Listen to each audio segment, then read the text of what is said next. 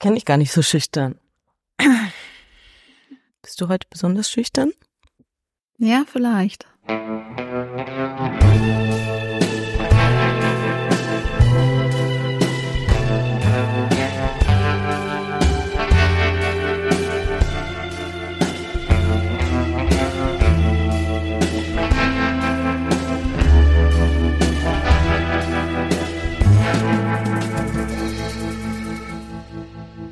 Hallo Melanie. Hallo Elena. Hast du schon ein Muttertagsgeschenk? Ähm, nee, ich habe noch kein Muttertagsgeschenk, aber ich werde natürlich meine Mama, die einige hundert Kilometer entfernt wohnt, anrufen und vor ein paar Wochen habe ich ihr ein Buch geschickt. Und ähm, ja, vielleicht mache ich noch ganz schnell Blumen-Express-Service oder so.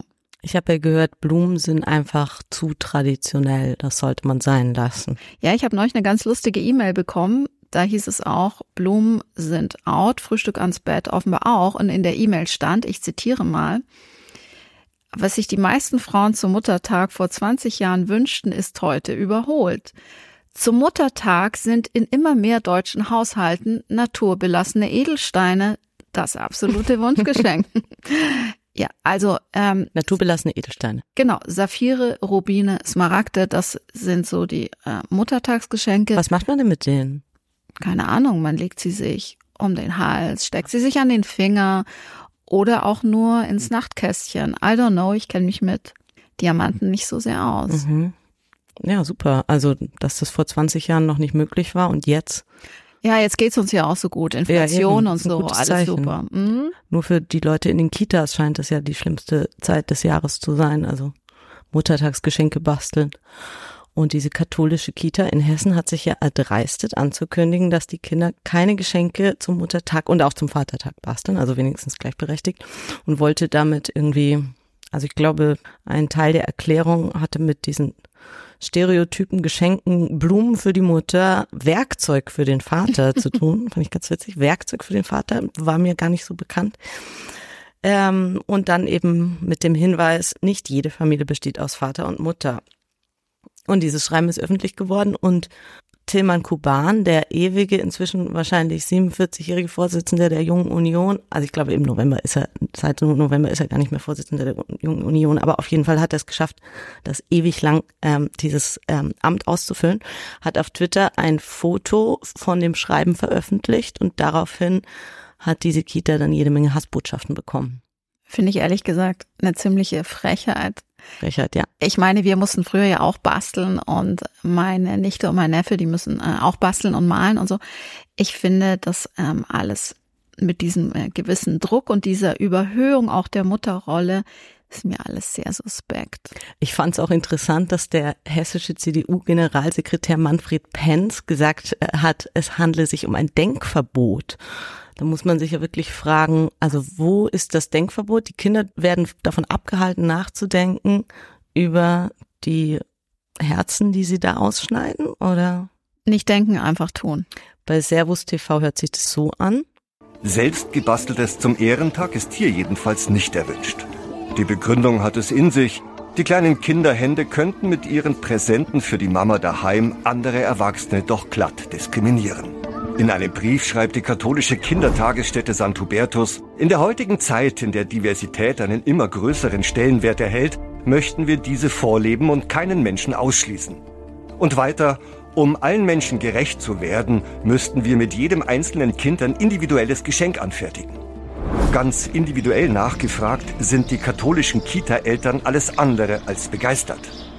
Genau, und dann haben sie wohl einige Menschen im Dunstkreis dieser Kita befragt. Finde ich auch sehr, sehr schön, die aufgebrachten Stimmen von diesen Menschen ähm, zu hören. Die jetzt alle auf ihre Herzchenbilder verzichten? Unsere Kinder schenken uns auch mal so Sachen, basteln uns so Sachen und dann ist uns das eigentlich egal. Ich kann ist uns eigentlich egal. Das nicht verstehen. Hier noch eine Oma. Vielleicht ist das auch das Alter. Ich kann das überhaupt nicht verstehen, dass es den Muttertag dann praktisch nicht mehr geben soll, so ungefähr oh oh, der Muttertag soll also gar nicht mehr stattfinden. Katastrophe. Und sie haben aber dann glücklicherweise noch jemanden gefunden in einer Dortmunder Kita, Also da wird alles richtig gemacht, da werden Herzchen äh, ausgeschnitten und es wird dann genau erklärt, wie das alles aussehen soll. Und Mütter, und es wird dann auch nochmal so darauf hingewiesen, Mütter können sich freuen, also gerade dort in Dortmund, ähm, dass sie da eben diese Geschenke dann auch bekommen und ähm, alles wie gewohnt abläuft. Und dann befragen sie die äh, Leiterin dieser Kita, für die katholische Anti-Muttertagskita hat die staatliche Dortmunder Kita-Leiterin dann auch noch einen guten Rat. Ich denke mir, so, so ein bisschen ist das Ganze traditionell. Es gehört dazu. Es ist wie Weihnachten, wie Ostern, wie Muttertag, wie Vatertag, wie Erntedank, wie alles dazugehört. Warum sollen wir es ändern? Schenk es dem Opa. Wer jetzt? Man kann es doch jemandem verschenken vom Herzen, den man gern hat. Schenk es dem Opa. Also Im Zweifelsfall kriegt es dann einfach jemand anderes. Naja, dieser Tag wird vergehen. Wir sprechen über andere Themen, die wichtiger sind als der Muttertag. Wir sprechen über Kaufen auf Pump. Lohnt sich das? Und darüber, warum Leute 20.000 Euro Schulden haben bei Klarna. Wir sprechen über eine Frau, die ich verehre und treffen durfte, wegen der ich aber mal eine drei sieben in einer Hausarbeit bekommen habe, also fast durchgefallen bin, und über Till Schweiger, indem wir so wenig wie möglich über Till Schweiger sprechen. Jetzt hast du den Namen der Frau gar nicht erwähnt. Ich glaube, der ist schon ganz interessant. Es ist Eva Ilus.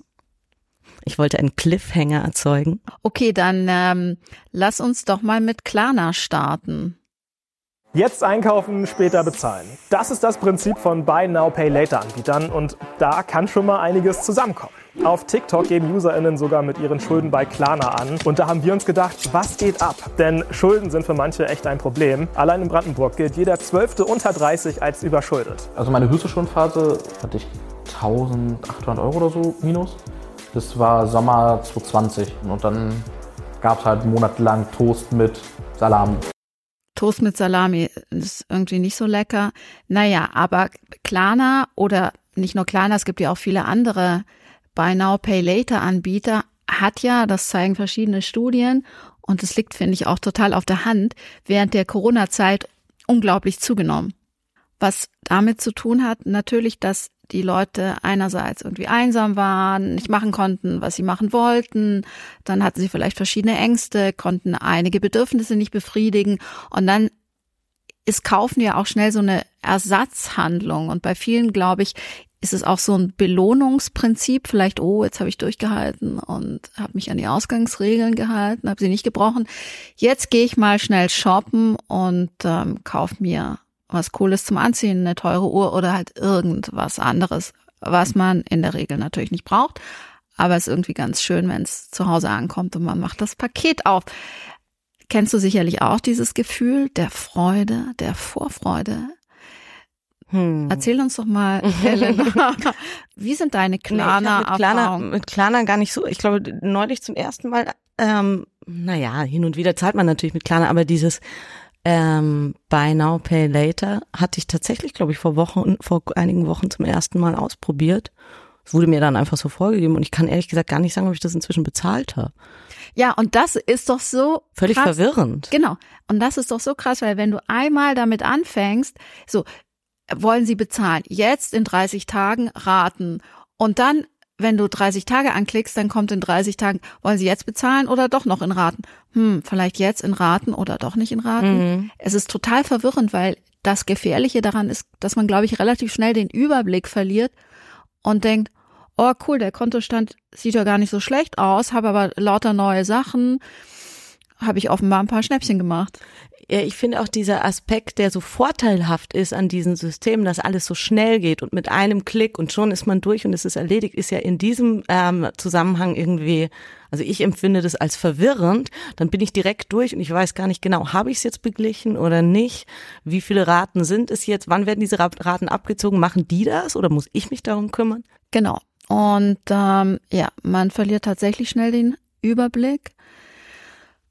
Und das hat natürlich auch, es geht so in diese Gamification-Richtung. Das ist ja bei anderen ähm, Apps, die mit Finanzdingen zu tun haben, wie zum Beispiel Trading. Du weißt, Damit da kennst du dich ja auch aus. Habe ich leider eine kleine Schwäche. Und da kann man innerhalb von Sekunden einfach Silber handeln, Gold, irgendwelche äh, Getreidesorten, was auch immer, oder irgendwelche Bitcoins, gehebelte Tesla-Aktien und ähm, das kann ziemlich bitter werden.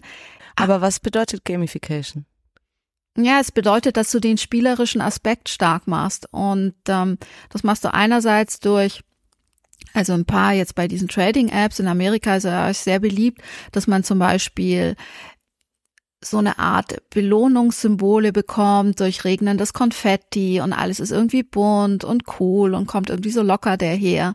Und das verbindet ja diese Apps, weil sie einem das Gefühl geben, hey, ist irgendwie alles cozy und nice und hier bist du ganz gut aufgehoben. Ja, ja, sie, sie ähm, duzen einen dann auch immer. Genau, sie duzen einen natürlich immer und es hat einfach was sehr, sehr Spielerisches. Bekommt man dann auch diese Inkasso-Schreiben, wenn man das nicht bezahlt? Also bekommt man. Du, ich habe das jetzt nicht ausprobiert, aber natürlich bekommst du die Inkasso.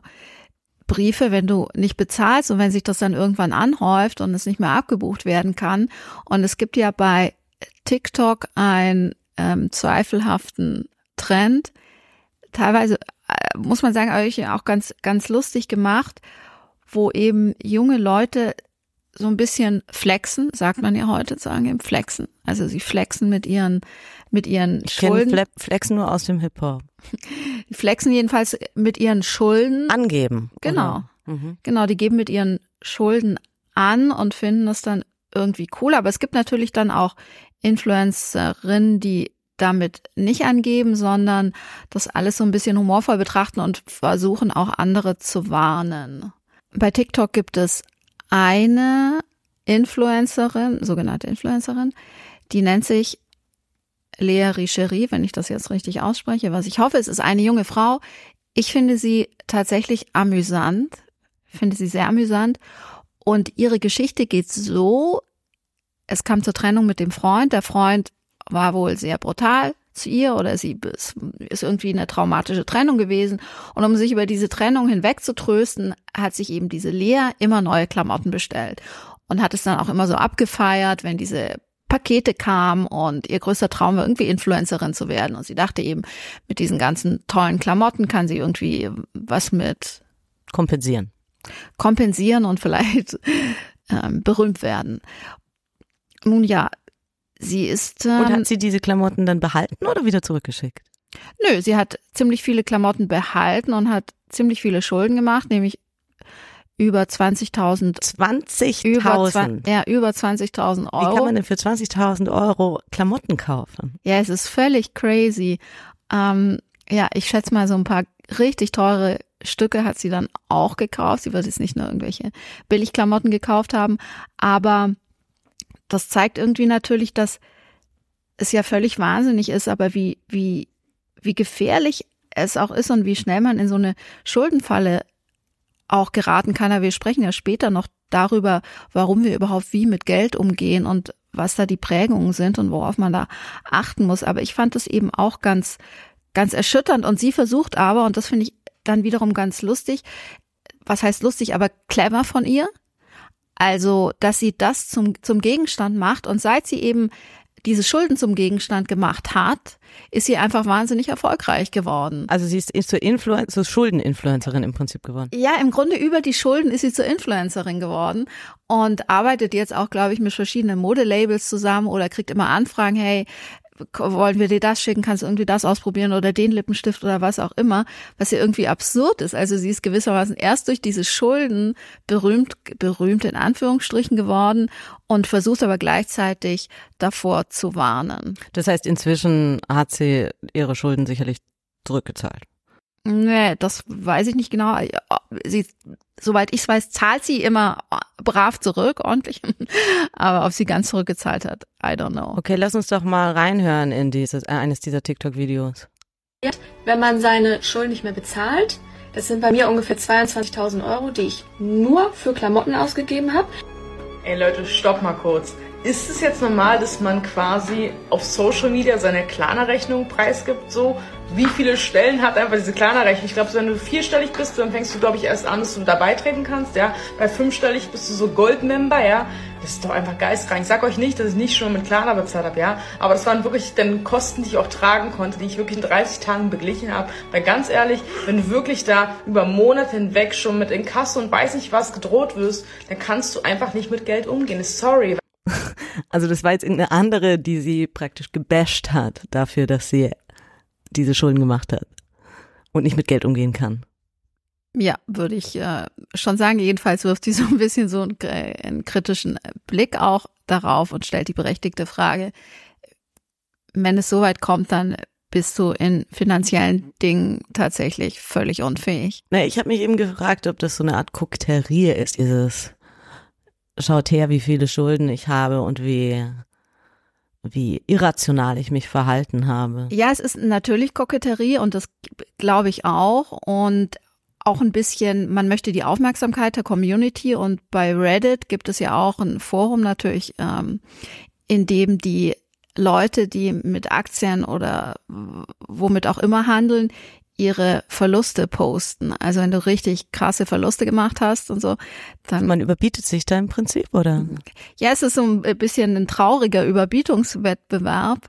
Und da sind dann, wenn man dann mal einen kleinen Betrag verloren hat, wenn ich mal einen kleinen Betrag verloren habe, habe ich manchmal mir diese Seite angeguckt und dann habe ich gesehen, okay, die haben richtig, richtig viel Geld verloren. Das heißt, es macht einen dann wieder ein bisschen, ja, also ich finde es versöhnt einen. Ja, es versöhnt einen so ein bisschen, weil man denkt, okay, ganz so schlimm wie bei denen ist es bei mir noch nicht, aber es ist Zeit, vielleicht ein bisschen aufzupassen und vorsichtiger zu sein. Und diese Leute so gehen damit dann also auch humorvoll um? Oder ich meine, wenn die Tausende, Abertausende von Euro da in diesen. Ich glaube nicht, dass irgendjemand mit ähm, Schulden humorvoll umgeht, weil Schulden ja wirklich eine ernste und unangenehme Angelegenheit naja, aber sind. sie tut es ja, diese Leerie. Ja, sie tut es, aber sie macht es natürlich auch mit der Idee, daraus ein Geschäft zu machen. Sie macht es, glaube ich, nicht, weil sie es selbst so witzig findet. Sie musste ja auch wieder bei ihren Eltern einziehen. Also sie hatte auch dadurch einen großen Freiheitsverlust. Und das ist ihre Antwort, glaube ich, ist eben Humor auf diese Art der, ja, dass sie eben nicht verzweifelt auf diesen Schuldenberg reagiert. Es gibt ja verschiedene Möglichkeiten der Reaktion. Und ich finde, Humor ist vielleicht, wenn man es dann bei TikTok vermarkten kann, gar nicht so schlecht, wobei das den, sel ähm, den seltensten Fällen einfach gelingt. Ich finde, das hat natürlich wieder was von dieser First World. Ähm, also auf diesem Level findet es ja statt, weil sie hat sich all diese Klamotten gekauft und dann hat sie am Ende einen Schuldenberg. In, ich kenne das aus Brasilien, wo ich mal eine Weile ge gewohnt habe. Da haben die Menschen ähm, beispielsweise Pizza auf ähm, Raten gekauft und alles andere, was in kleinsten, also wirklich Kleinstbeträge, äh, haben so auf, also im Netz gab es dann so Möglichkeiten, zusammenzulegen und sich diese Raten anzeigen zu lassen. Das war schon vor zehn Jahren und da gab es eine riesen, also ein, ein Riesenproblem mit den Schulden, die die jungen Menschen schon angehäuft hatten. Und ich habe noch so ein Video von der Deutschen Welle gefunden, wo das thematisiert wird und wo dann eine Schuldenberaterin zu Wort kommt. Was aber passiert, ist, dass die Regierung weitere Konsumanreizprogramme startet. Die sagen den Menschen, los, kauft ein, einkaufen ist gut. Ich glaube, das ist gefährlich. Inzwischen geht die Kreditvergabe zurück. Doch nicht, weil die Brasilianer angefangen haben zu sparen. Nein, sie bekommen kein Geld mehr, weil sie ihre alten Kredite immer seltener zurückzahlen. Also da haben sie dann offenbar so ein Limit, ähm, also eine Beschränkung eingebaut damals, das war 2013 meines Wissens. Da geht ja deutlich hervor, daraus hervor, dass es eben staatlich durchaus angeregt wird, dieser Konsum. Und ich habe mich dann gefragt, ist das was, was jetzt auch Teil dieses Problems ist, was du bei deiner Recherche, bei deiner Klarna-Recherche auch festgestellt hast? Also was ja schon interessant ist, ist, dass es also diese, diese Leichtigkeit und dass es da so wenig Hürden gibt und auch mit ähm, Schufa-Einträgen oder Kreditwürdigkeits Glaubwürdigkeitschecks, das sind ja auch immer wieder die, die Kritikpunkte, dass es eben zu leicht ist und dass die Leute, die kaufen, einfach gar nicht richtig gecheckt werden können, die das sich überhaupt leisten oder nicht. Aber überhaupt zu dieser ganzen Geldthematik, als ich mich damit beschäftigt habe, bin ich auf eine interessante Sache gestoßen, dass nämlich Menschen, denen es richtig gut geht, also reiche Menschen, wohlhabende Menschen, die mehr als 4000 Euro netto im Monat verdienen, die zählen sich zur Mittelschicht, was ja unglaublich ist, also mit 4000 netto. Und du erinnerst dich vielleicht äh, an Friedrich Merz, der ja mal gesagt hat, ich meine, Friedrich Merz hat mal gesagt, er zähle zur gehobenen Mittelschicht, besitzt aber ein Privatjet, wenn ich mich recht entsinne. Und das ist natürlich schon ein bisschen verrückt und im Gegensatz dazu sind die Leute, die weniger als 1000 Euro netto im Monat verdienen, die zählen zu den ärmsten 10 Prozent. Aber im Gegensatz zu den Wohlhabenden, die glauben, dass sie weniger reich sind, als sie eigentlich sind, glauben die Leute, die wenig Geld haben, dass sie mehr haben, als sie eigentlich haben. Und das hat, glaube ich. Ah, und das ist ein Grund dafür, dass Schulden aufgenommen werden. Ich, ich glaube schon, weil das hat damit, denke ich, auch zu tun, dass die Leute sich abgrenzen wollen von einer bestimmten sozialen Schicht und sich dieser Schicht oder eben, ja, dieser, dieser Einkommensschicht nicht zugehörig fühlen und deshalb vielleicht über über ihre Verhältnisse leben. Und dann wird es einem auch noch so schrecklich leicht gemacht. Und wenn man keinen guten Umgang mit Geld gelernt hat, dann ähm, also ich bin da, hab da äh, Verständnis für diese Leute, die in Schuldenfallen tappen.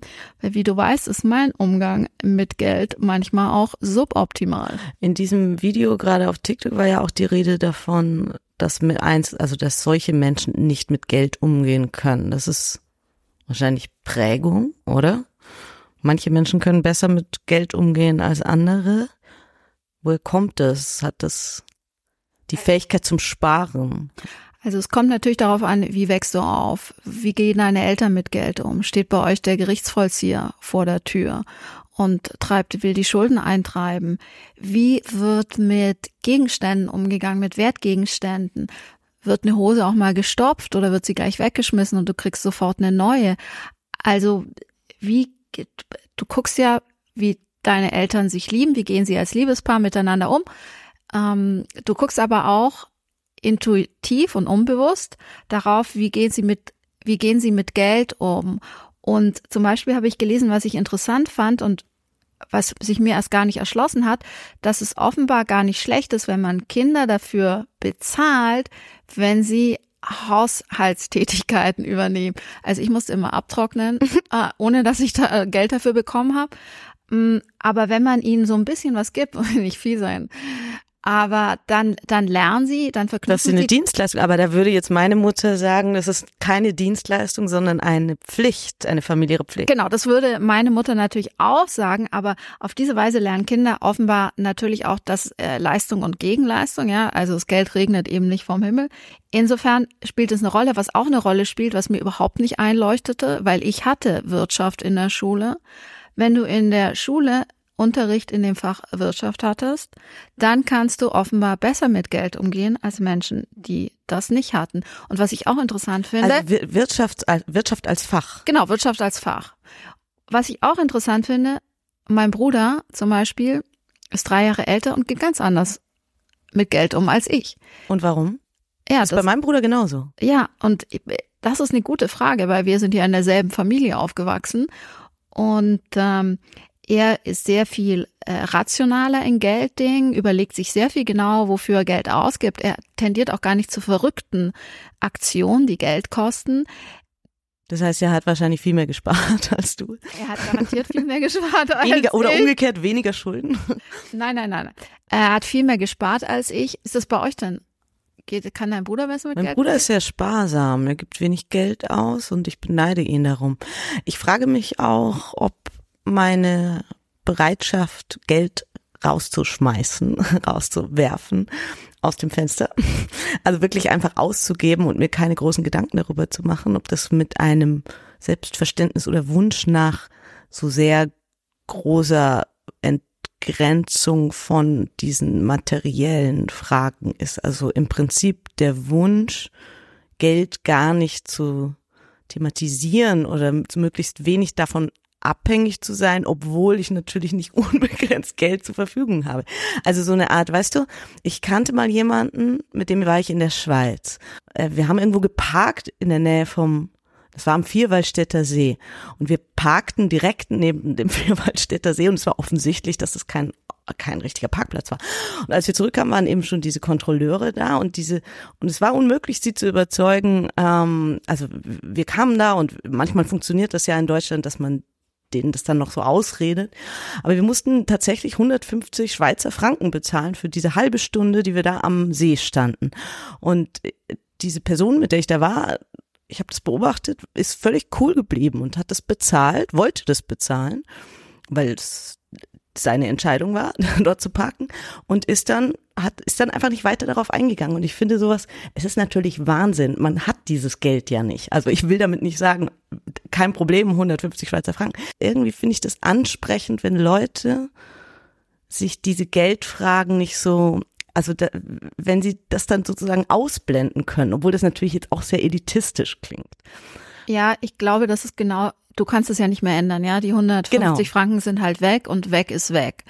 Und ich würde dann auch dazu tendieren und zu sagen, okay, Schwamm drüber, ist halt jetzt so. Wir können es nicht ändern, müssen das nächste Mal besser machen. Aber ich glaube, Leute, die sehr sparsam sind zum Beispiel, ärgern sich, also würden da gar nicht parken, weil sie Angst hätten ja. und ärgern sich dann aber tagelang darüber. Und das finde ich dann wiederum schade, weil dann dieses Geld so eine unglaubliche Macht über dich hat, dass es dir dann den kompletten Tag um den Vierwaldstätter See, die wunderschönen Schweizer Berge und vielleicht noch deine dein Kalbsgeschnetzeltes genau. äh, versaut. Es ist im Prinzip dieser Wunsch, zu vermeiden, dass Geld diese Macht hat, aber das ist natürlich nur möglich, wenn man eine gewisse finanzielle Basis hat. Ja, klar.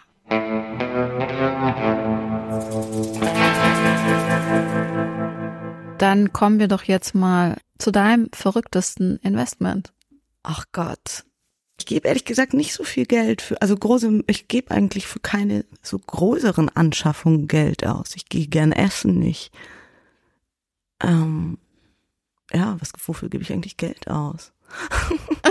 ich in, in der Pandemie ähm, haben mir immer so viele Menschen erzählt, dass sie so viel gespart haben, weil nichts los war. ich Komischerweise habe hab ich immer weiterhin, also ich habe immer die gleichen Ausgaben gehabt, also immer eigentlich ähm, zu viel, also zu viel für meinen Kontostand. Also mir fällt sofort eine völlig äh, wahnsinnige, aber auch tolle Ausgabe aus, ähm, die ich überhaupt nicht bereue.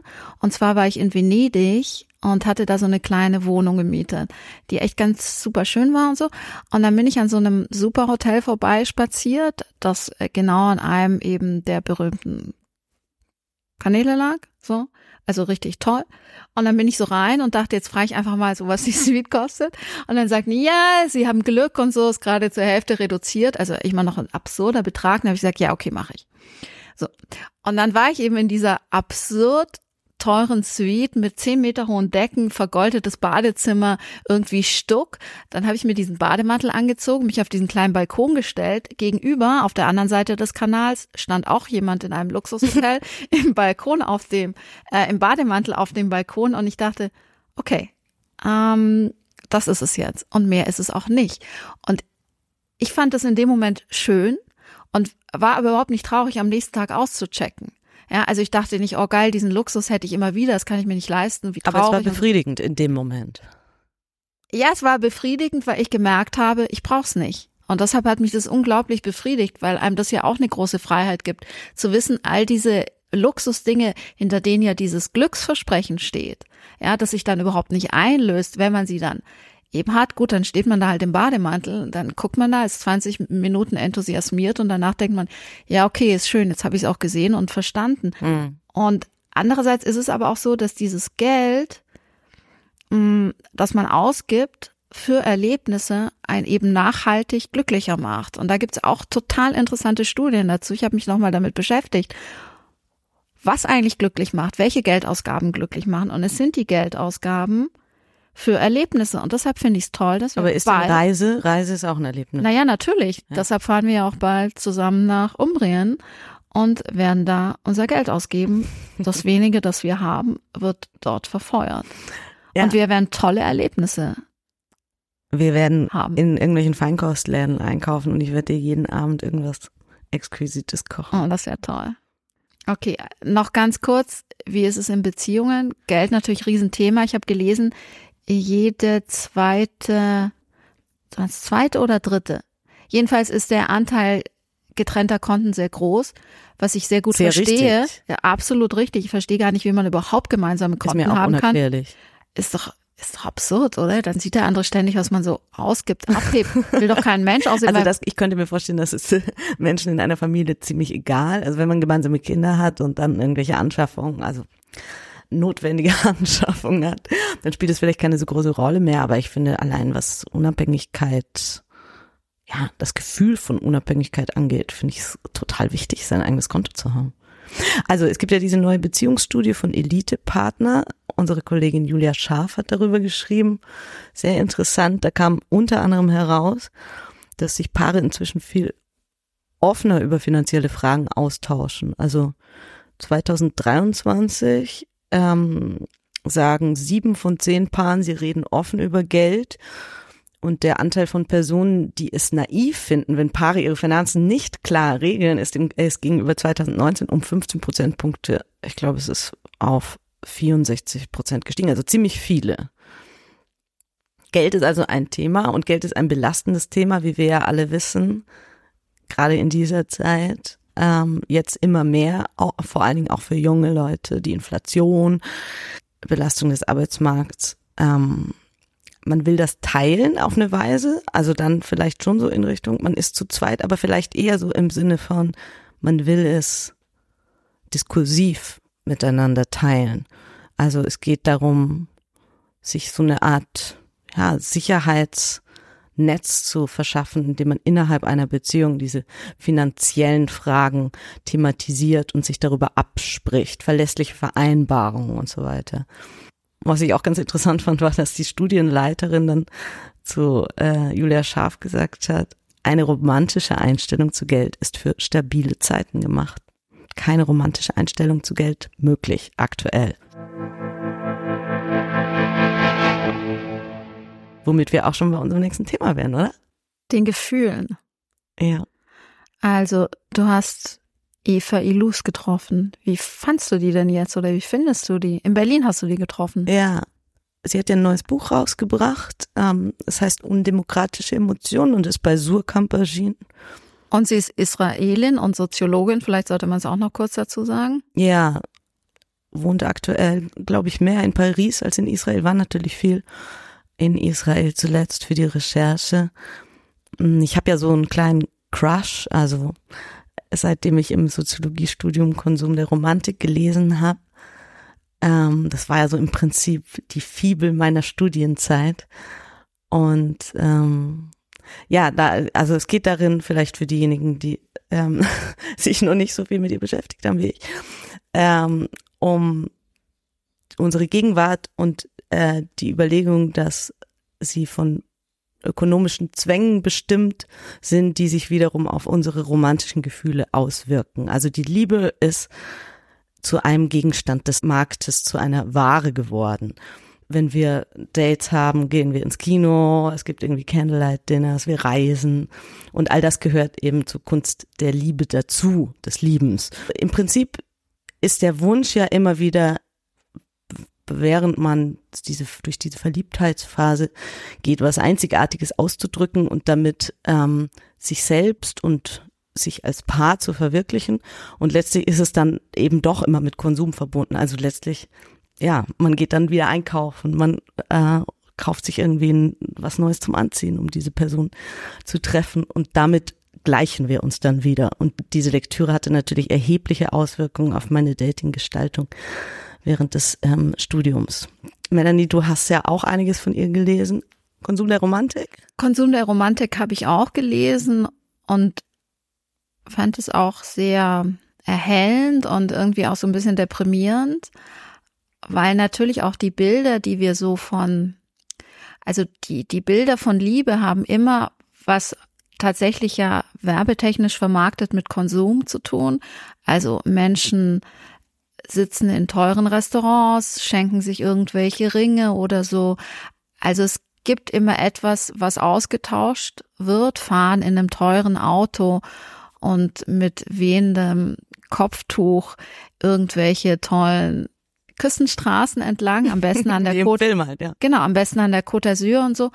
Ähm, das sind die Bilder, die uns auch vermittelt werden und die viele dann auch in sich tragen. Und ich finde, zu versuchen, sich davon frei zu machen, und man kann das ja irgendwie ganz bewusst auch ausprobieren, dass man eben, jetzt hast du von deinen Dating-Erfahrungen im Studium gesprochen, dass man da eben irgendwie nicht mitmacht. Er würde jetzt sagen, so ein ganz Ja. simples Picknick im Park. Man hatte ja kein Geld. Also es Genau. blieb einem im Prinzip auch gar nichts anderes übrig. Und eigentlich ist es so schön, weil du nicht durch diesen Konsum eigentlich das Miteinander so verstellst, weil Konsum ist ja, finde ich, in so einer zwischenmenschlichen Beziehung oder in einer Liebesbeziehung kann Konsum ja auch etwas sein, was du über Defizite packst, Ja. wodurch du Defizite gar nicht mehr wahrnimmst, weil du so dich selbst so zuschüttest mit tollen Erlebnissen, dass du so in einem Flow bist, die aber mehr mit den Erlebnissen zu tun haben, dass du jetzt im Helikopter fliegst oder so. Ich habe mal ein Video gesehen von jemandem, der mit seiner Freundin in der Toskana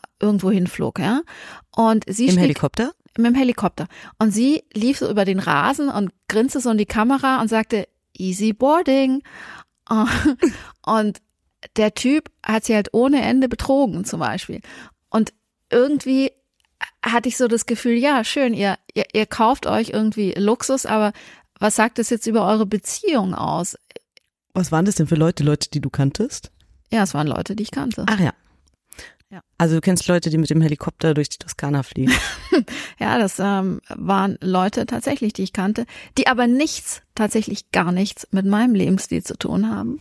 Wenn ich nämlich mit dem Helikopter durch die Toskana fliegen könnte, was ich übrigens gar nicht wollen würde, ähm, Aber in der Tat, also das ist ja wirklich, also wenn man es schafft, mit jemandem, den man gerade erst kennengelernt hat, auf irgendeiner Parkbank zu sitzen und einfach zwei Stunden durchzureden, ohne was zu konsumieren, dann finde ich, ist es schon ein gutes Zeichen und eine gute Voraussetzung für ein weitergehendes, ähm, ähm, fruchtbares Dating-Leben. absolut. Naja, also auf jeden Fall äh, zurück zu Eva Ilus. Ich war also ziemlich aufgeregt. Man kennt das ja, wenn man jemanden so richtig toll findet. Letztes Mal ist mir das, glaube ich, passiert, als ich Bela B. zufällig bei einem ähm, Buffet getroffen habe und unfassbar ja, sprachlos war. Das erinnert mich wiederum auch an ähm, eine Szene aus diesem Roman von Stuckrad Barre, der gerade erschienen ist, noch wach, wo er seinen Anwalt beschreibt und dieser Anwalt so ein- scheint ziemlich ein netter Typ zu sein, zumindest, also der Anwalt des Erzählers natürlich, es handelt sich nicht um Stuckrad Barres Anwalt. Und der ist einer der größten Beatles-Fans und eines Tages trifft er Paul McCartney und ist unglaublich aufgeregt und begeistert. Und das Einzige, was ihm dann einfällt, ähm, ist I like your music. Und Paul McCartney ist ziemlich underwhelmed und sagt, I have never heard this. Also so ein bisschen ging es mir auch mit Eva Ilus. Ich weiß nicht, du kennst es ja wahrscheinlich auch, wenn man Menschen trifft für seine journalistischen Recherchen, seine Geschichten und man findet sie oder man kennt sie vermeintlich schon seit Jahren und findet sie richtig toll. Ja, aber bei mir ist es eigentlich immer passiert, wenn ich Leute gar nicht kannte und die dann kennengelernt habe und dann total begeistert war. Und am meisten begeistert, ohne jetzt davon ähm, ablenken zu wollen, war, war ich, als ich mal so ein Schweizer Bergdorf besucht habe, wo gar keine Straße hinführte. Und ähm, das war einfach sehr eindrucksvoll, weil die Menschen derart anders auf die Welt blickten als ich selbst, dass ich da unglaublich viel gelernt habe. Gut, weiter, Eva Ilus. Und dann, Okay, was ja. hatte sie an? Wir haben uns ja in diesem Wissenschaftszentrum in Berlin getroffen. Das ist ein wunderschöner Ort, in dem man wirklich das Gefühl hat, perfekt Denkarbeit vollziehen zu können. Also es regt extrem zur Denkarbeit an. Und Eva Idu saß in diesem weitestgehend leeren Raum und sie ähm, trug so einen sehr kurzen Rock und ähm, war irgendwie schick gekleidet, schicke, schicker Schmuck, schicke Ohrringe, ein bisschen so, wie ich es mir vorgestellt habe, und aß einen Apfel, einen grünen Apfel. Und sie war ausnehmend freundlich. Es gibt, ähm, ich hatte vorher mit ihr per Zoom ähm, ja, mich verabredet. Da hatten wir zehn Minuten und fünf Minuten davon hatte sie, hat sie telefoniert und kam mir etwas abgelenkt vor und generell relativ dievenhaft, aber an diesem Tag jedenfalls war sie äußerst freundlich. Wir haben uns unterhalten über ihr Buch und demokratische Emotionen. Sie bezieht sich ja da gleich zu Beginn auf Adorno. Sie ist ja auch bekannt als große Kapitalismuskritikerin. Der hat ja schon 67 argumentiert, dass die Bedingungen für den Faschismus weiter bestehen, unter anderem wegen der Konzentration des Kapitals und wegen der damit verbundenen Möglichkeit der permanenten Deklassierung von Schichten, die in ihrem subjektiven Klassenbewusstsein durchaus bürgerlich sind. Also Schichten, die relativ ähnlich wirtschaftlich aufgestellt sind und von denen sich die einen dann irgendwie gegenüber den anderen abgewertet fühlen. Und Adorno ähm, spricht dann von einer Kausalkette, die dazu geführt hat, dass sie in bestimmten Bedingungen leben. Und diese Kausalkette, sein Argument, verstehen die Menschen nicht. Also sie verstehen nicht, warum sie sich ungerecht behandelt fühlen. Wenn sie das könnten, wäre das ideal, dann wüssten sie, wie sie ihre Zustände, wie sie ihren Zustand verändern könnten oder würden feststellen, sie, sie fühlen sich nur so, in Wirklichkeit werden sie nicht ungerecht behandelt. Aber diese Kausalkette ist sozusagen ja auf, aufgrund ihrer menschlichen äh, ja, Ausgangssituation nicht zu äh, es, es ist ihnen nicht erklärbar. Und ich würde dazu noch einen kurzen Ausschnitt aus unserem Gespräch einspielen. I said, I think that the reason why you don't want to understand the causal chain is emotional. Also ist nicht so gut zu verstehen. Sie sagt, der Grund, warum man diese Kausalkette nicht verstehen möchte oder kann, ist emotional. Also sie kommt sofort auf die Emotion. So, um, so let's say, I don't know, let's say you have hurt me, you hurt my feelings, and and I really resent the way you hurt my feelings.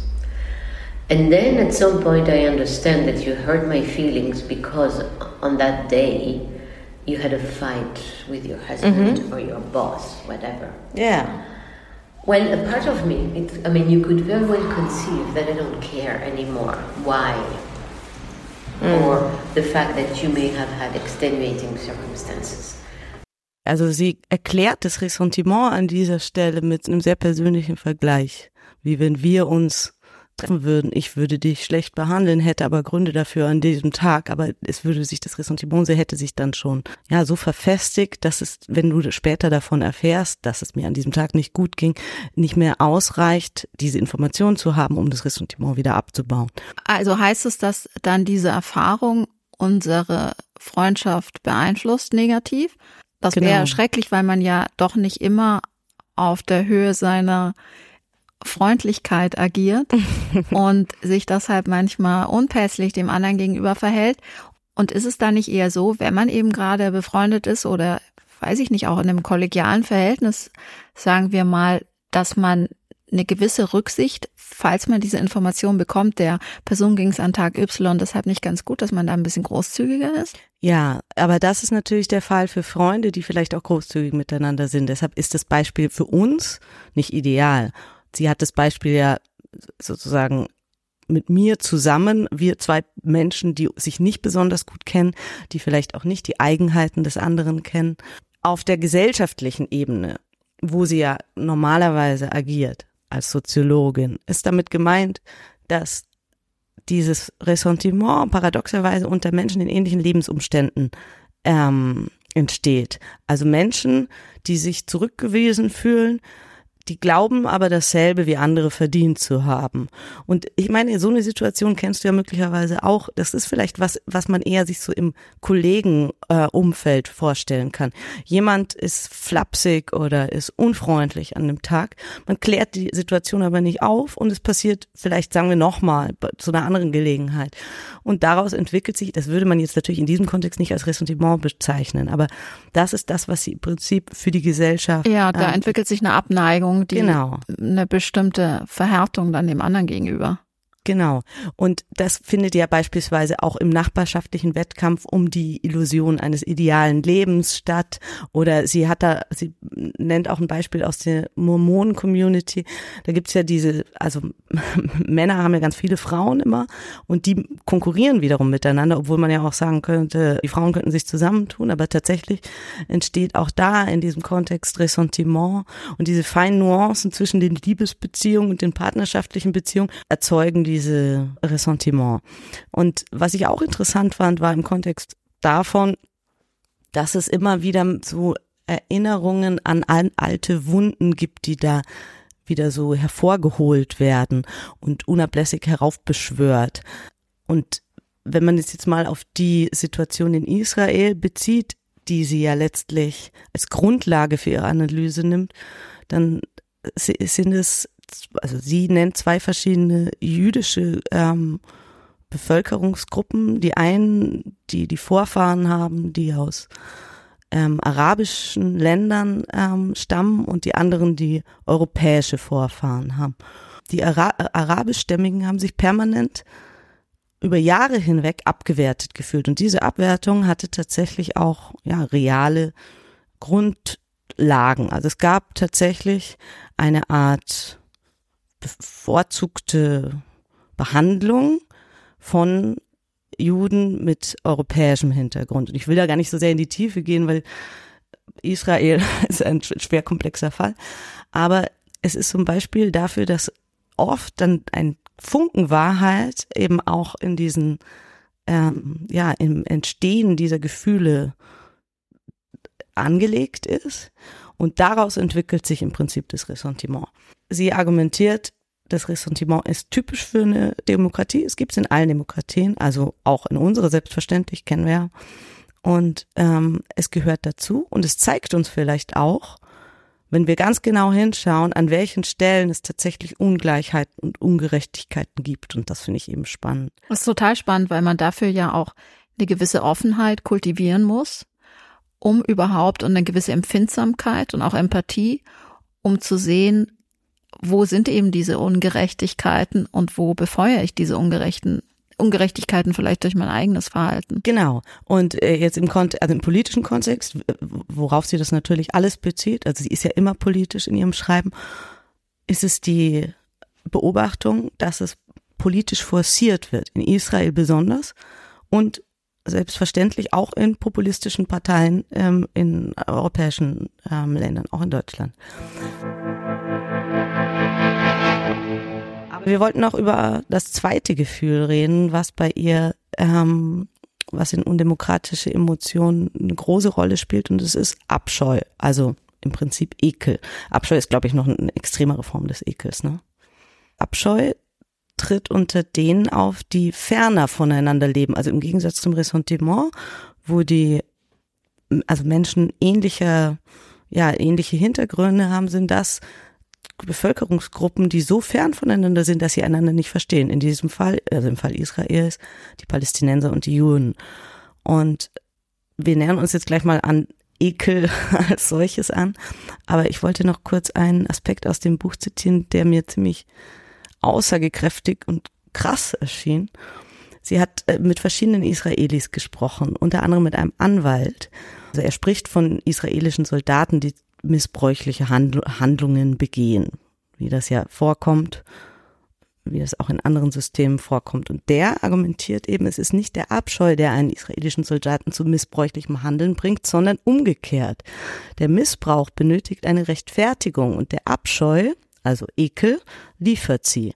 Abscheu oder Ekel im Prinzip als Grundlage für politische ja, missbräuchliche Handlungen.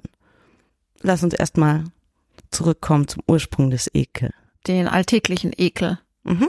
Vor zum Beispiel verdorbenem Essen, verfaultem Fleisch, Fäkalien und so weiter. Ist natürlich ein Schutzmechanismus.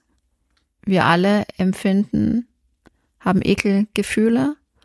Es ist ein, eine Basisemotion beziehungsweise ein Basisaffekt weil er eine zeitlich und eine, eine zeitlich kurze und intensive Gefühlsregung beschreibt. Also der Ekel ist ziemlich intensiv. Und bei meiner Ekelforschung bin ich auf ein sehr lustiges Zitat, nein, es ist nicht lustig, das ist das falsche Wort, auf ein ekliges Zitat gestoßen. Ich würde es jetzt gerne mal vorlesen. Es wurde veröffentlicht auf der Seite beichthaus.com. So, und folgendes. Beichthaus.com. Zitat.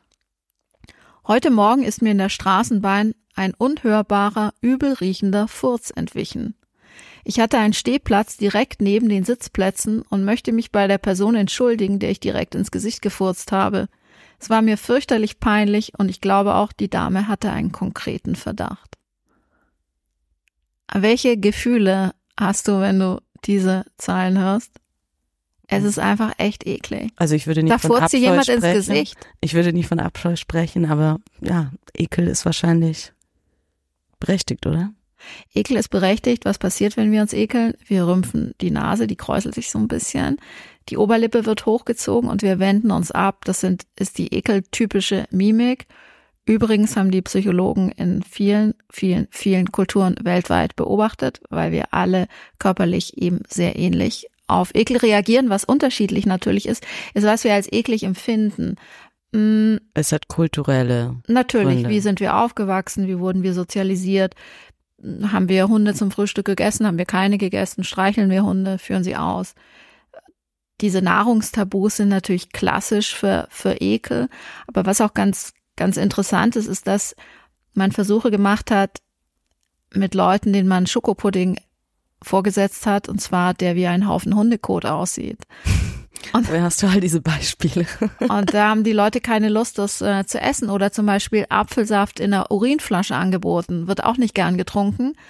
Oder wenn du ein, eine Suppe mit einem Kamm umrührst, Mhm. dann möchten die Leute diese Suppe auch nicht essen. Das ist natürlich keine rationale Erklärung, aber es ist so ein bisschen wie ein verdorbener Apfel vergiftet den ganzen Korb. Also in dem Moment ist dann die, der Apfelsaft kontaminiert, weil er in dieser Urinflasche natürlich ist und du natürlich an Urin denkst und nicht an Apfelsaft.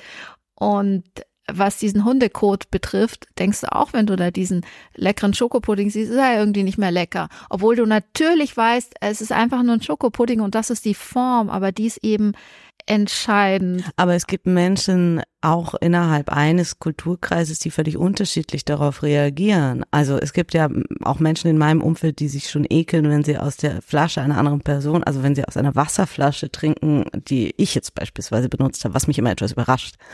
Ja, das finde ich, ja, es gibt Menschen, die reagieren sehr, sehr sen sensibel und die sind ekelempfindlicher als andere. Das hat, glaube ich, aber auch mit den Ekelerfahrungen vielleicht so ein bisschen zu tun, die man gemacht hat, oder? Also wie oft bist du in Situationen vielleicht in deinem Leben gewesen, die dich irgendwie so angeekelt haben? Mhm. Oder aber umgekehrt. Es wäre ja auch möglich, dass eine Vielfalt von Erfahrungen, ähm, Abstumpft. sagen wir mal, kultureller, ich erinnere mich an die Berge von Insekten in Kambodscha, die ich gesehen habe, dass die dazu führt, dass man, ja, ja, abstumpft, warum nicht? Also, dass man im Prinzip weniger empfindlich darauf reagiert. Aber du hast ja im Flugzeug gearbeitet. Ja, ich habe mein Studium als äh, Stewardess finanziert, dadurch, dass ich geflogen bin und hatte eben viele Ekelerfahrungen im Flugzeug, als wirklich sehr, sehr eklig war, weil diese erzwungene Intimität, die Leute sich natürlich oft auch echt nicht benehmen können. Natürlich wird da, es kommt dazu, dass die Menschen ihre Schließmuskeln ab mit einer gewissen Höhe auch nicht mehr so gut unter Kontrolle haben. Das hat jetzt so rein biologische, ähm, biologische Gründe. Da kann man gar nicht so richtig was dafür, muss sich aber ein bisschen mehr anstrengen. Jedenfalls riecht es deshalb in Flugzeugen oft nicht so richtig angenehm. Es sei Aber es denn, gibt doch eine Lüftung. ja, trotzdem. Auf so einem Langstreckenflug und so, das ist wirklich eklig. Und das Hast du dein ekligste, Vertrauen in die Menschheit verloren, als du das, die Menschen dort gesehen hast, wie sie, was Ich sie hab- da alles Unmögliches machen, in der, Ja. in der Annahme, dass sie niemand sieht? ja, ich habe ähm, den Glauben an, ja, die, den, den, den Anstand und die Manieren verloren. Jedenfalls bin ich einmal auf eine Toilette gegangen und da lag tatsächlich ein Haufen Scheiße und zwar nicht neben der Toilette, wo man noch sagen könnte, ist daneben gegangen, sondern auf der anderen Seite der Toilette.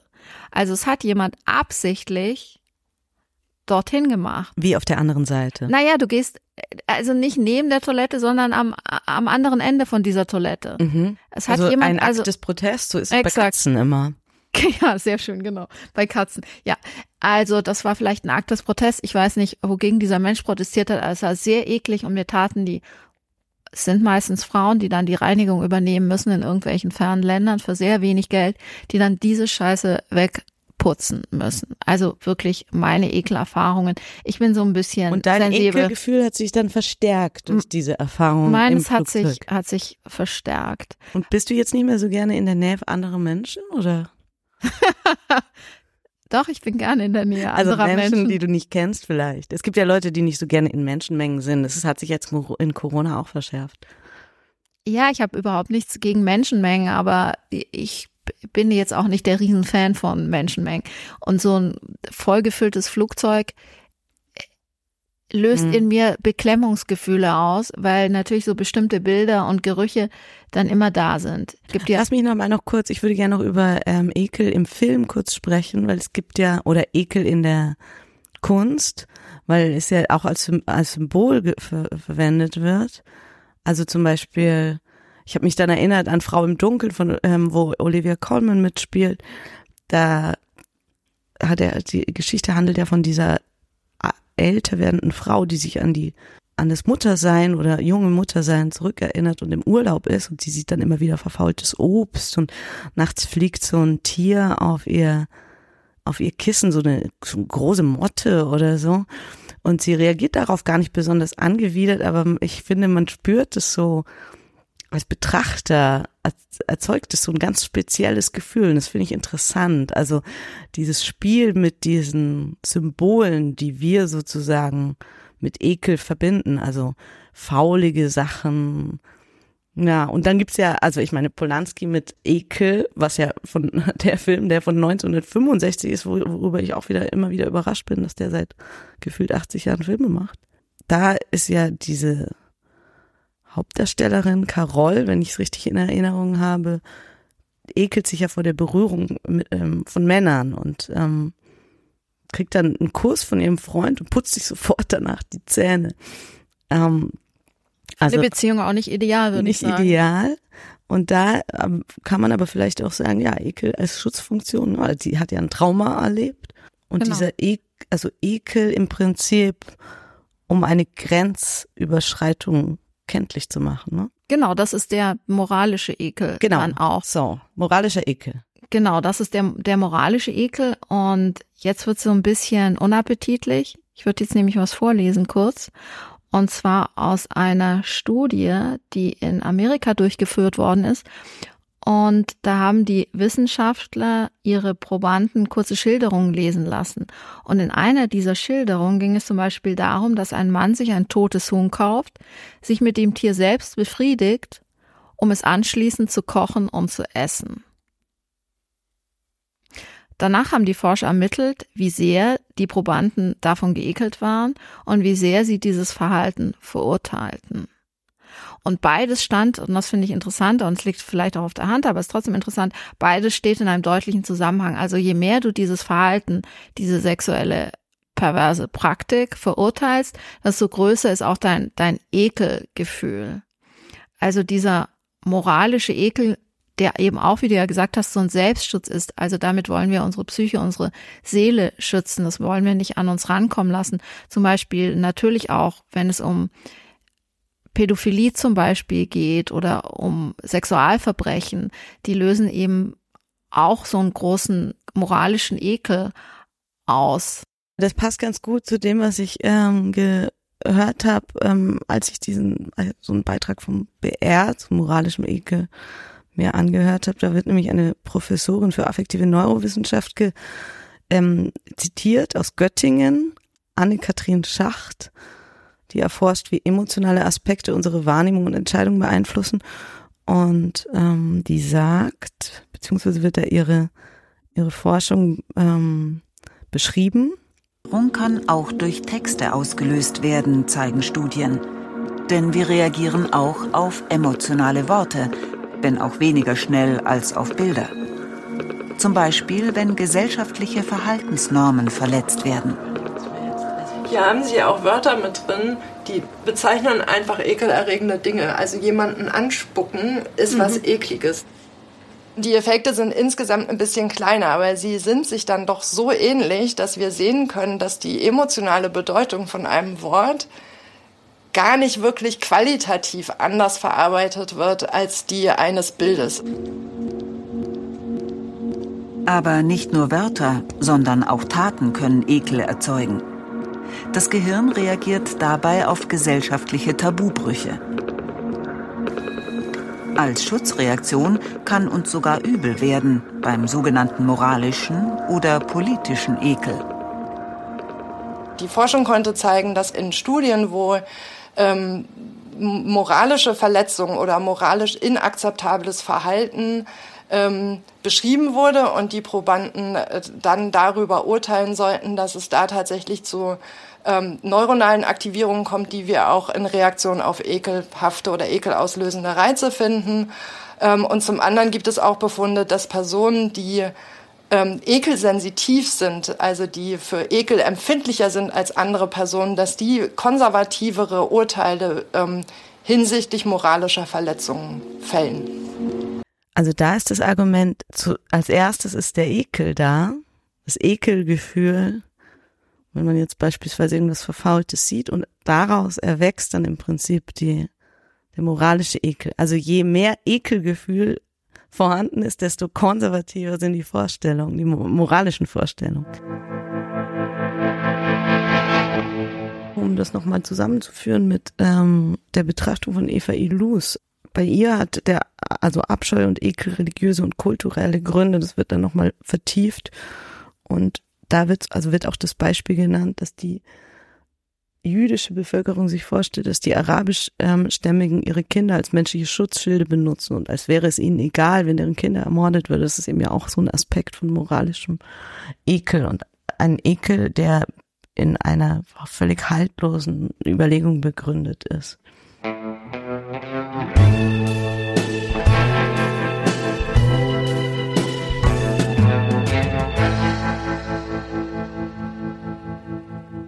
Wenn wir jetzt mal Menschen betrachten, die gerade in der Presse sehr präsent sind, dann könnte man vielleicht auch auf die Idee kommen, auch moralischen Ekel zu empfinden, zum Beispiel bei Till Schweiger, wobei ich moralischen Ekel hier so ein bisschen hochgegriffen, als sehr hochgegriffen empfinden würde, aber so eine gewisse Abneigung oder Zorn oder vielleicht auch so ein bisschen Wut würde ich schon sagen, wenn man so liest, was da an den Sets so passiert ist, an den, während den Filmdrehs und wie lange das eigentlich so unter der Decke gehalten wurde. Können wir uns ja mal anhören, was er dazu gesagt hat vor einem halben Jahr. Es richtig ein, dass die Leute, mein Team, die Schauspieler auch, aber eben auch Leute, die hinter der Kamera sind, Beleuchter, Make-up, äh, dass sie, wenn sie eine gute Idee haben, dass sie mir die geben. Weil ich sage immer, 100 Leute haben mehr Ideen als einer. Und viele Regisseure mögen das nicht, weil sie Angst haben, dass sie dadurch ihre Autorität verlieren. Ne? Die habe ich aber, da habe ich überhaupt keine Angst. Ich bin froh, wenn jemand ankommt und von, in meinen Filmen sind viele Ideen von Leuten, wo du denkst, hä, eine Idee vom Fahrer, eine Idee von der Kostümbildnerin, sind aber drin. Das ist toll.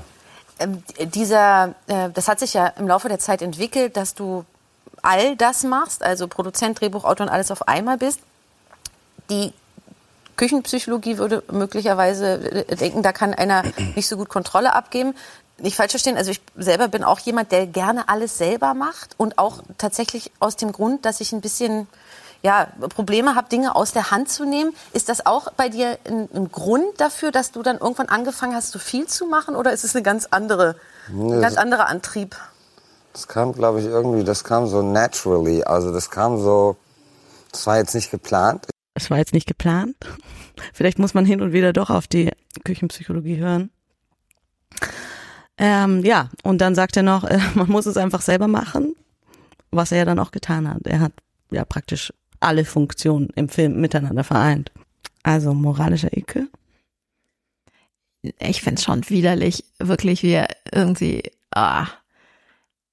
Ich meine, der weiß doch selbst, naja, wahrscheinlich verdrängt er es, wie er sich offenbar während des Drehs verhalten hat. Ja, ich finde es eigentlich ein gutes Beispiel für moralischen Ekel. Also wenn man das so hört. Ja, stimmt schon. Ja, Wobei ja. das natürlich jetzt nicht diese körperliche, nee. also dieses ja, körperliche ja. Gefühl äh, erzeugt es jetzt bei mir nicht, aber ja. Nee, deine Nase kräuselt sich auch nicht, ganz bestätigen. Wir haben hier verschiedene sich überlagernde Debatten über Machtmissbrauch, oder?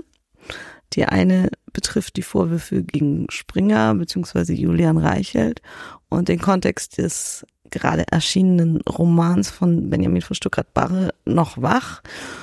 Und die andere ähm, hat eine Recherche des Spiegels ausgelöst, die sich die Arbeitsbedingungen an Sets von Till Schweiger Filmen angeschaut hat. Auf alle Fälle zwei verschiedene Dimensionen. Und bei Till Schweiger ich ganz interessant, was ich in einem Spiegel-Interview gelesen habe. Das hat die Soziologin Alexandra Manske gesagt. Die sprach von Superstar-Ökonomie. Mhm. Also alles dreht sich eben nur noch um, um diese Stars oder jetzt eben im Fall von Till Schweiger um diesen einen Star und auf den ist dann auch diese ganze Struktur ausgerichtet. Und mhm. durch diese Superstar-Ökonomie wird diesem Superstar auch irgendwie vermittelt, hey, die Regeln, die für alle gelten, gelten irgendwie nicht für dich und du kannst schalten und walten, wie du möchtest. Und das geht dann eben einfach auch in die Richtung Größenwahn, also sich verhalten, ohne dafür Konsequenzen fürchten zu müssen. Und das finde ich, sind dann zwar verschiedene Fälle von Machtmissbrauch, aber natürlich sind diese Fälle verbunden dadurch, dass in beiden Systemen offenbar damit gerechnet wird von Menschen in Machtpositionen, dass sie tun und lassen können, was sie wollen, ohne dass sie dafür auch einen Preis bezahlen müssen irgendwann. Also, dass es ihnen einfach zusteht. Oh, das erscheint ihnen schon natürlich. Ja. Genau, es steht mir, es steht mir zu und ich verhalte mich so, mm, weil das ist meine natürliche Rolle. Und das finde ich so irre. Und ich glaube, und deshalb mag ich diesen Begriff auch so sehr, weil er ja in diesem Begriff auch was von Unantastbarkeit mitschwingt. Mhm. Und je unantastbarer so jemand ist, desto stärker ist, glaube ich, dann auch dieses Verhalten, weil es ja gar keine Kritiker mehr gibt, die eben viele ziehen sich zurück aus Angst, wollen ihre Karriere nicht gefährden, denken, ah, vielleicht habe ich übertrieben oder ist doch nicht so schlimm und sind sich dann selber unsicher und wollen auf alle Fälle dadurch keinen Schaden davon tragen durch ihre Offenheit oder durch ihre Kritik. Und das verstärkt, glaube ich, ein solches Verhalten dann auch nochmal. Das finde ich eigentlich eine sehr schöne Beschreibung dieses ganzen Komplexes Machtmissbrauch, weil wir jetzt diese Diskussionen auch seit Wochen führen. Immer wieder ist die Rede davon, man könne sich da nicht wirklich was vorstellen. Es sei so ein vages, ähm, also so ein vager Begriff, der ja ohnehin nicht justiziabel ist. Also es gibt ja echt viel Kritik an diesen, ähm, auch gerade an den Menschen, die da jetzt Vorwürfe erhoben haben, unter anderem deshalb, weil man sagt, ja, die wollen anonym bleiben. Wer da nicht seinen Namen sagt, der hat ja offenbar was zu verbergen oder kann alles erzählen, ist ja nicht gefährlich oder nicht, ähm, muss sich ja nicht exponieren. Ich finde es ohnehin interessant, dass es da so eine Diskrepanz zu der eigenen Erfahrung gibt, weil man muss sich das ja einfach nur mal vorstellen wie es ist, innerhalb eines hierarchischen Systems Vorwürfe gegen die oberste Führungsetage eines dieses Systems zu erheben. Und ähm, ja, wie du gesagt hast, Schweiger ist extrem mächtig. Er macht alles in Personalunion. Er kann Karrieren fördern und beenden. Seine Filme bringen Millionen ein. Ähm, viele Filmschaffende sind darauf angewiesen. Das ist im Übrigen auch, wie ich finde, eine interessante Parallele zu ähm, der Diskussion bei Springer, in der es ja immer wieder heißt, dass die Frauen, die dort angeheuert haben, selber schuld sind, wenn sie, wenn sie überhaupt, also bereitwillig bei Springer arbeiten. Ja, und der zweite, zweite Kritikpunkt, der da ja immer wieder angeführt wird an diesem Begriff, ist, dass, wie ich ja gesagt habe, es nicht justiziabel ist. Also dieses Klima der Angst, es wird einfach nicht ja, es erscheint einem so, oder es, es wird dann so abgetan als eine Frage der Befindlichkeit. Ähm, wenn man als Scheiße bezeichnet wird ähm, und von seinem Chef in diesem System wie ein Untertan behandelt, dann kann man ja jederzeit kündigen, wenn es einem nicht passt. Und es, im Prinzip ist es eine Privatsache, wenn man wenn man darunter leidet. Aber ich glaube, dass also mir, ich finde diese Argumentation schrecklich, weil meiner Meinung nach kommt die von Leuten, die offenbar noch nie äh, Machtmissbrauch gespürt haben.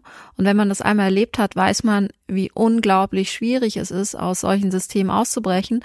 Und was man bei der Weinstein-MeToo-Debatte ja sehr gut sehen konnte, ist, wie lange es dauert, Jahrzehnte vergehen teilweise, bis die Opfer überhaupt sich trauen, offen zu sprechen.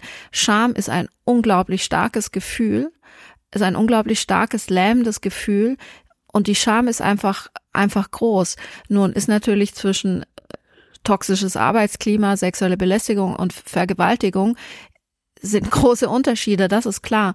Und trotzdem ist dieses, dieses Gefühl bei Scham, also dieses Gefühl von, von Scham oder etwas eben nicht richtig zu machen oder nicht, nicht, irgendwie nicht funktioniert zu haben oder ja beschädigt worden zu sein, aber auch keine Hilfe bekommen zu haben, so stark, dass es eben manchmal sehr, sehr lange dauert, bis sich Menschen überhaupt trauen, es A für sich zu akzeptieren, dass etwas passiert ist und was da eigentlich vorgefallen ist und dass sie ähm, missbraucht worden sind auf irgendeine Art und Weise oder in einem toxischen System gefangen gewesen sind. Und ja. ich finde, da sollte man doch so ein bisschen ähm, sensibler damit umgehen. Und Aber das nicht ist so ja genau, also ich glaube auch, wegreden. dass ein Aspekt tatsächlich ist, dass die Leute entweder selbst noch nicht Erfahrungen mit Machtmissbrauch gemacht haben oder dass es für sie Normalität ist. Also das ist meine Beobachtung bei den Reaktionen, Einordnungen auch einiger Medienberichte, dass es so klingt, als wäre das ja eigentlich ein System, in dem wir nun mal leben und mit dem man irgendwie auch zurechtkommen muss. Es ist eine Art von Normalität. Die Kritik erscheint oder ja, erscheint unkonkret. Und es wird ja dann teilweise auch mit den Emotionen begründet, die in dieser Branche dann ja auch üblich sind, Affekte, es gehört dazu, dass man mal lauter wird und so weiter. Das heißt, ähm, da wird keine Differenzierung vorgenommen zwischen, dass man sich mal anschnauzt und dem, was da stattgefunden hat. Also wir können es ja auch noch mal kurz nennen. Es waren mehr als 50 Leute, die ähm, beschreiben, dass Schweiger immer wieder aggressiv geworden ist. Es gab einmal einen tätlichen, äh, auch einen Vorwurf, ähm, also dass er jemanden geschlagen hat. Er hat Mitarbeiter beschimpft und schikaniert. Er hat Ab Arbeitszeiten massiv ausgedehnt, ähm, bis die Crewmitglieder so körperlich und psychisch am Ende waren, dass sie, dass es auch zu Unfällen gekommen ist. Also es ist schon so, jetzt nicht mal irgendwie so ein Das ist nicht der Chef Spruch hatte mal einen so. schlechten Tag und Genau. ist Und er kurz ausgerastet und sich entschuldigt, sondern Ja. im Grunde ist es ja ein roter Faden, der sich vielleicht dann durch viele Produktionen und Jahre gezogen hat. Genau, und es ist ja, ich finde auch, dass es das in dieser Branche gibt und dass das ein systemisches Problem ist. Das ist, glaube ich, inzwischen klar. Darüber wurde ja jetzt auch berichtet. Ja. Es ändert ja trotzdem nichts daran, dass es unmöglich ist, was da vorgefallen ist an den Sets von seinen Filmen. Gut, aber du hast jetzt gerade darüber gesprochen, wie es sich anfühlt für Frauen, wenn sie sowas erleben und warum sie es nicht gleich zur Sprache bringen. Und ich finde, das ist irgendwie ein spannender Punkt. Vielleicht müssen wir uns das nochmal näher anschauen. Also bei Manta Manta 2 gab es ja einen Fall von einer Komparsin, die dazu veranlasst wurde, ihr Oberteil auszuziehen und sich ihre Brüste signieren zu lassen von einem Star. Und diese Frau gehört nicht zu denen, die jetzt Vorwürfe erhoben haben beim Spiegel, ähm, sondern das wurde wiederum berichtet von anderen, die dabei waren. Das, denn es hat an einem Ort stattgefunden oder zu einem Zeitpunkt, wo sehr viele Leute gerade am Set waren. Also Dutzende Menschen haben zugeschaut, wie sie sich da ausgezogen hat. Und sie wurde völlig unvermittelt dazu aufgefordert. Offensichtlich, wie sich dann in dieser Berichterstattung herausstellte, scheint es diese Person, diese junge Frau, also die war sehr jung zu dem Zeitpunkt, immer noch zu belasten. Jetzt ist die Frage, warum meldet man sowas nicht direkt danach? Warum? Der Schock, Mhm. die völlige Überwältigung, das ist ja auch bei, bei Weinstein wurde das immer wieder gesagt, diese Lähmungserscheinungen, dass das sozusagen, weil ja immer gefragt wird, haben Sie denn geschrien? Mhm. Also nee, ich, ich, ich konnte nicht schreien, ja. Ähm, also Schock, Lähmung, glaube ich, großes Gefühl von, von Erniedrigung, nicht wissen, was man in der Situation tun soll und danach verdrängen. Ja. Ja, einfach ausblenden. Das heißt, im Prinzip bräuchte es in Scham. diesem Moment Es bräuchte jemand- Hilfe, Unterstützung Natürlich. anderen. Weil in so vergleichbaren Fällen ist ja immer wieder die Rede davon, dass die, Die dann, Leute gucken aber die weg. reagieren und sagen, das bringt jetzt nichts, diesen Fall öffentlich zu machen oder Anzeige zu erstatten. Gegen so einen mächtigen Menschen könnte man ohnehin Genau. nur verlieren. Das ist ja im Prinzip auch die Quintessenz. Ich will da nicht zu viel verraten, aber ein wesentlicher, ähm, eine wesentliche Erkenntnis, die aus dem Buch von Stuckrad Barre noch wach, dass es unheimlich schwierig ist, überhaupt gegen diese Menschen anzukommen. Und es hat dann so wieder was, was von so einer Ernüchterung oder ja, einfach so einer, man gibt sozusagen auf, weil man davon ausgeht, dass es eh nicht klappt oder weil man es vielleicht auch schon erlebt hat. Ja, natürlich. Weinstein ist ja ein guter, äh, also Ja. natürlich, das hat was verändert, aber es hat sehr lange gedauert und es sind einige Leute daran zer zerbrochen. Ja, und ich glaube aber, es braucht so ein gesellschaftliches Umfeld, in dem das gesehen, ge also ge- geahndet, bestraft wird und die Leute sensibel sind. Und an so einem Set äh, sind sie offenbar jetzt auch nicht sonderlich sensibel. Und dann weiß ich nicht, wann waren die Dreharbeiten? Ist ja schon ein bisschen her, oder? Wann wurde der Film gedreht? Mm, 21 oder 22? Ach so, nee, ist ja noch gar nicht so lange her. Egal. Ja, also eigentlich finde ich finde ich das krass, dass da sowas passiert, ohne dass jemand eingreift in dem Mhm. Moment. Und das kann überhaupt nicht diese junge Frau sein, die ja völlig überrumpelt worden ist, sondern es muss jemand, und wenn es viele Leute beobachtet haben, finde ich es wirklich erbärmlich für all diese Leute, die nichts gesagt haben, weil das ist wirklich, finde ich, unglaublich. Und ähm, das zeigt aber tatsächlich, wie machtvoll die Strukturen immer noch sind und dass es super wichtig ist, sensibel zu sein in dem Umfeld, egal in welchem Umfeld man jetzt arbeitet. Mhm. Und dass man Dinge bemerkt. Jetzt, das ist so offensichtlich, dass es erschütternd ist, da wegzugucken. Aber ich glaube eben auch im, im, im, im Kleinen braucht man da so eine gewisse, ähm, ja, Antennen, die einem dann den moralischen Ekel klar machen, der da eigentlich, ja, Naja, den die und Vorgänge je mehr eigentlich Einfluss auslösen. man selbst hat, desto einfacher ist es dann auch, weil diejenigen, die da als Statisten, als Ja. Techniker arbeiten, die sind eben wirklich auf den Job angewiesen. Also Ja, oder man muss sich zusammenschließen und so. Aber ja, es ist, es ist super schwierig. Es ist super schwierig und deshalb finde ich eben auch dieses Oh, warum und so und alles anonym und dann eine Geraune sind für mich wirklich keine guten Argumente. Ja, zumal ja Weil das das Problem auch kein neues aus- ist. Also genau. jetzt wird wieder so ein äh, Tag eins mäßig ähm, Ja, alle fallen aus allen vermutet. Wolken. Oh, oh, oh. Genau. Und es gibt ja schon von 2012 war das, glaube ich, als äh, dieser Film Schutzengel gedreht wurde, da gab es schon Fälle ähm, von, also da haben schon Zeugen berichtet, dass er immer wieder alkoholisiert am Set aufgetaucht ist, dass er ausfällig gegenüber Mitarbeitern geworden ist. Im Übrigen diese, der Versuch, ihn in Schutz zu nehmen, weil er eigentlich in eine Klinik gehört, finde ich, ist auch nicht, also weit genug gedacht, weil Menschen, die mit ähm, Alkoholabhängigen zu tun hatten, wissen, wie unglaublich belastend das sein kann. Und jemand, der nicht die Größe oder den Namen eines Till Schweiger hätte, natürlich auch nicht so bevorzugt behandelt würde, wenn er betrunken am Set irgendwo auftaucht. Absolut. Aber jedenfalls habe ich dann noch einen interessanten Text bei Watson gelesen von ähm, von wem war der denn nochmal? Simone Meyer, genau. Und die erinnert eben an, die, an dieses Sendeformat Mission Hollywood. Da hat Schweiger, war es glaube ich schon zehn Jahre her, also junge potenzielle Stars gesucht und die Dialogzeilen, die die da unter anderem auswendig lernen mussten, waren, ich habe mir eine Flöte in die Muschi geschoben oder sie haben irgendwie, sie sollten Orgasmus nachmachen und wenn irgendwas nicht geklappt hat, wurden sie bestraft und mussten dann in irgendeinem Tierhotel Hundescheiße aufwischen. Also es war schon ziemlich, äh, ging schon ziemlich hart zu. Und das ist halt zehn Jahre her. Und sich jetzt zu fragen, was ist eigentlich los mit diesem Mann, ist in der Tat, wie sie schreibt, heuchlerisch. Ja, es ist sehr heuchlerisch und es wird jetzt auch nicht der letzte Fall sein. Und ähm, ich glaube, je sensibler man, wie gesagt, auch im eigenen Umfeld irgendwie darauf guckt, desto besser, weil man selbst ja auch so eine Verantwortung hat, was im eigenen Umfeld passiert und was einem da so auffällt. Ähm, ja, also Wir blicken auf jeden Fall argwöhnisch auf die Filmbranche. sehr argwöhnisch, Auch sehr weil argwöhnisch. beim Filmpreis skandalöserweise nicht Sandra Hüller ausgezeichnet wurde. wurde. Eine meiner Lieblingsschauspielerinnen. Ja, die finde ich auch ganz toll. Aber nun gut. Und bleiben weiter dran und freuen uns natürlich, wenn ihr uns Rückmeldung gibt zu unserem Podcast und freuen uns, wenn ihr uns abonniert und wenn ihr euch die nächsten auch anhört. Ciao. Ciao.